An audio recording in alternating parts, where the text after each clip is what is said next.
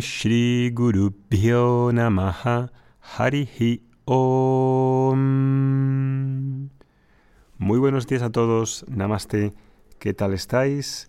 Bienvenidos los que habéis regresado de vacaciones. Aquí en Vedanta Academy ya estamos a tope con todas las clases y los cursos. Y sabéis que en el mes de agosto y parte de, este que estamos en septiembre hemos hecho este curso de alfabeto sánscrito, que ha sido una de las iniciativas, creo que en el mundo hispano, con mayor movimiento en cifras y en interés, de que más de 3.600 personas han apuntado y están haciendo este curso. Algunos ya han finalizado. Y pronto, esta semana probablemente, pondremos eh, un pequeño control para saber em, pues quién ha aprendido y quién no y probablemente quien haya hecho el curso pues lo aprobará porque va a ser sencillo una serie de reconocer algunas palabras y ver qué pone ahí y con eso pues eh, obtendrán un, diploma, un certificado y se abrirán las puertas para los que quieran seguir con otros temas como es la gramática, los cursos de recitación y, eh, y alguna cosa más que ahora mismo no recuerdo. Pues eso todavía está abierto. Los que quieran, si estáis escuchando este podcast, podéis aprovechar y suscribiros. Dejamos la, la dirección abajo y pronto os comunicaremos este curso de recitación, que es una continuidad del anterior, pero que estará abierta también para los que no han hecho el curso de alfabeto, puesto que la recitación no requiere de alfabeto en una primera instancia y también podéis apuntaros. Muy bien. Seguimos con nuestro tema, nuestra serie que era el viaje de autoconocimiento y hoy me gustaría traeros un verso de la Bhagavad Gita que es el verso 38 del capítulo 2 de la Bhagavad Gita que hemos visto recientemente en el grupo primero de Bhagavad Gita hace unos días y me gustaría tratarlo aquí para enlazar con lo que habíamos dejado en julio. Este verso 38 dice así en sánscrito. Sukhaduhke samakritva labha labhau yaya yayau tato yuk yaswa naivam papam. Ahí, en este verso 38, está hablando de que dice sama kritva, sukha duhka. Sukha es lo agradable y dukkha es lo desagradable. dolor, la felicidad, lo confortable, lo incómodo.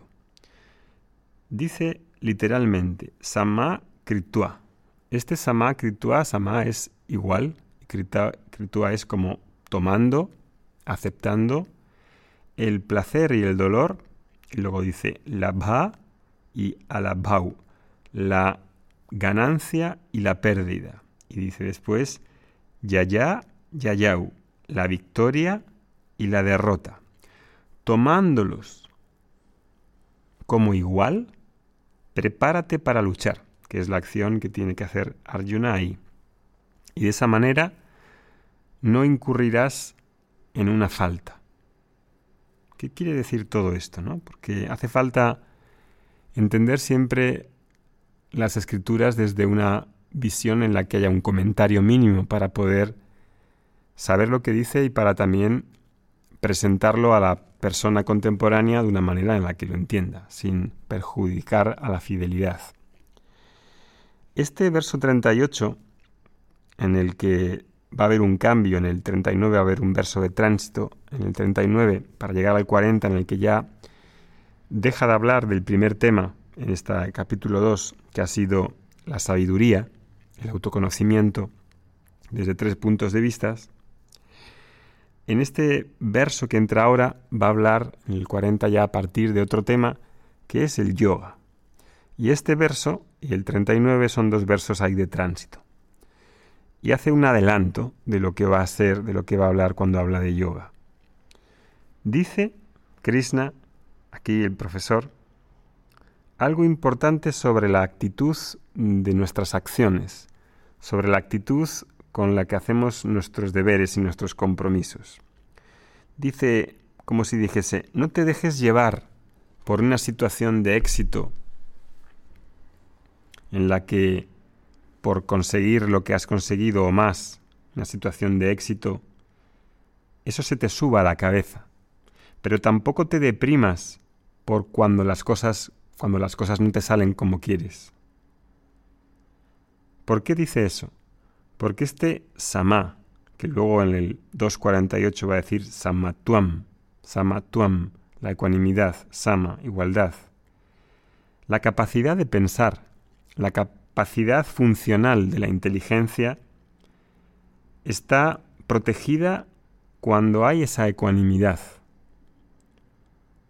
Cuando hay falta de ecuanimidad y estoy perturbado, el discernimiento se va. Cuando estoy perturbado emocionalmente, estoy agitado, no puedo aprender quizás de cada experiencia.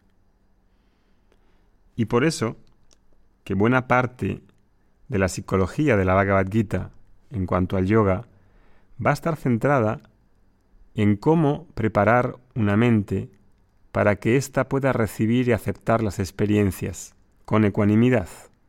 La ecuanimidad no se puede forzar así tipo quiero ser ecuánime, ¿cómo lo consigo? Ya, dame una pastilla y, o, por actitud. Requiere una preparación.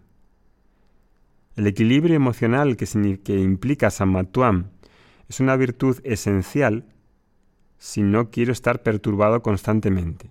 Perturbación implica que voy a tener los recursos de la inteligencia perturbados para tomar decisiones claras.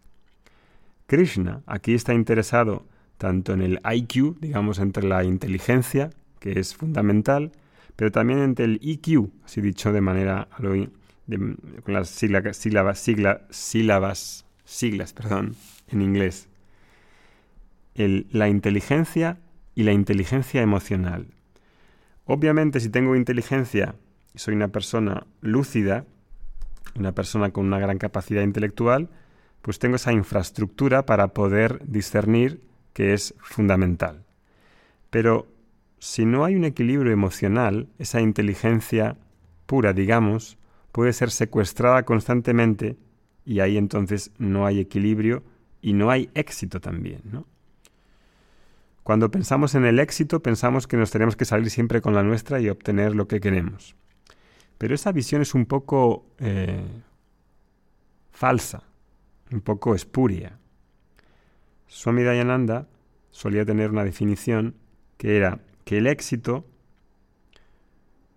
no es nada más que la capacidad de afrontar el éxito y el fracaso, sin perturbarse mucho emocionalmente. Claro, porque cuando pensamos en éxito pensamos en lo que conseguimos, en lo que ganamos, en lo bien que nos salen las cosas según lo que habíamos pensado, pero no podemos tener éxito siempre. Nadie tiene éxito al 100% en toda su vida. No hay un jugador de tenis que gane todos los partidos. Krishna recomienda que una persona activa, haciendo sus deberes y sus compromisos, tenga su mente en equilibrio, cultive ese equilibrio. Krishna no enseña cómo tener éxito todo el tiempo. Solo está diciendo, está enseñando de cómo afrontar el éxito y el fracaso. Y los otros pares de opuestos que dice, que implican dualidad. Pérdida, ganancia. Éxito, fracaso. Sukha, dukkha. Aprende a encararlos. Que no te den un viaje. Si tengo esa actitud, ahí no hay caída espiritual, dice. Porque caída material siempre va a haber, no hay manera de evitarlas. Si tengo esa actitud, solo creceré y aprenderé de cada experiencia, aún de las desagradables. Cuando pienso que algo debería sucederme a mí y no debería sucederme, el problema no es del mundo, el problema es mío, que no estaba preparado para encarar esa situación que no esperaba. En realidad, como decía un profesor, cada adversidad expone mis limitaciones y la adversidad me hace conocerme mejor. Este es loca es un esloka en el que ese descubrimiento del autoconocimiento, este esloka es como una especie de requisito, de requisito para el Vedanta, de requisito para el autoconocimiento. Porque el autoconocimiento, que es esa parte última del Vedanta, también requiere una preparación. Y esa preparación de la que va a hablar hasta a partir del verso 40 va a implicar este yoga y va a implicar esta ecuanimidad. Y por eso que esta ecuanimidad es algo que uno ha de cultivar, aprender y practicar. ॐ शान्ति शान्ति शान्तिः। हरिः ॐ श्रीगुरुभ्यो नमः। हरिः ॐ।